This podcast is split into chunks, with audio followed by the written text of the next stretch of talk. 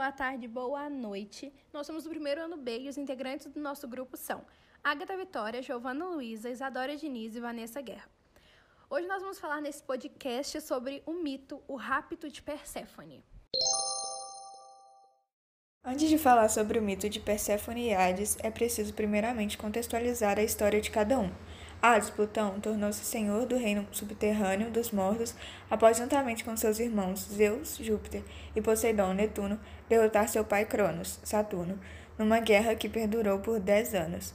Após o êxito na guerra, foram determinados os domínios de cada um, tendo Poseidon o domínio dos mares, Zeus dos céus e da terra e, como dito anteriormente, Hades do submundo de Zeus, o senhor dos deuses e dos homens, e Deméter, deusa da colheita e da fertilidade, Perséfone nasceu e foi criada no Monte Olimpo. Como era muito bela, Perséfone chamou a atenção de muitos deuses. Virgem e protegida por sua mãe, ela foi raptada pelo seu tio e deus do submundo Hades, enquanto colhia narcisos. A partir desse momento, os alimentos e os campos foram atingidos pela tristeza de Deméter, deusa responsável pela agricultura. Receoso das consequências que isso poderia acarretar, os deuses logo interviram para encontrar sua filha.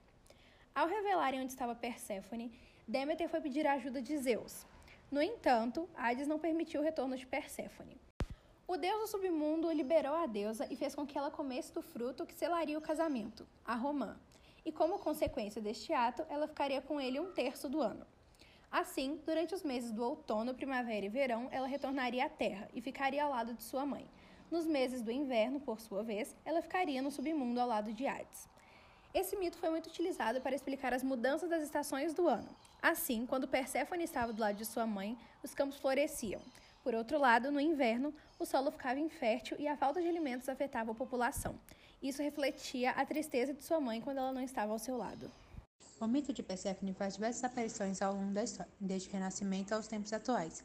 O rapto de Perséfone é o momento escolhido com mais frequência para retratar tal mito, principalmente em períodos mais antigos como o Barroco.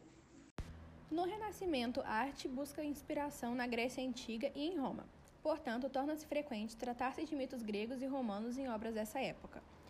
Perséfone é tema nesse período, mas frequentemente aparece na sua versão romana, Proserpina. Dentre as obras que retratam o mito estão os afrescos de Nicolas de Labat, O Rapto de Prosperina, 1509, localizado no Louvre, e a gravura de Henry Goltzus, Prepared Goods and Goodness of Goltzus, Pluto and Prosperine, localizada na Pio Gallo. O mito de Perséfone foi tema de muitas obras barrocas. É possível encontrar várias obras deste período retratando a deusa. A escultura em mármore branco Rapto de Presorpina, de 1621 e 1622, de Gian Lorenzo Bernini, localizado na Galeria Borghese, é um exemplo disso. E essa influência vai além da arte durante o período barroco. Jean Baptiste compôs uma ópera baseada em tal mito, que leva o nome da própria deusa Proserpine. Ainda no século XVII, o pintor italiano Luca Giordano retratou Perséfone em um afresco localizado no teto do Palazzo Medici Riccardi, encomendado pela família Medici, também intitulada de O Rápido de Proserpina.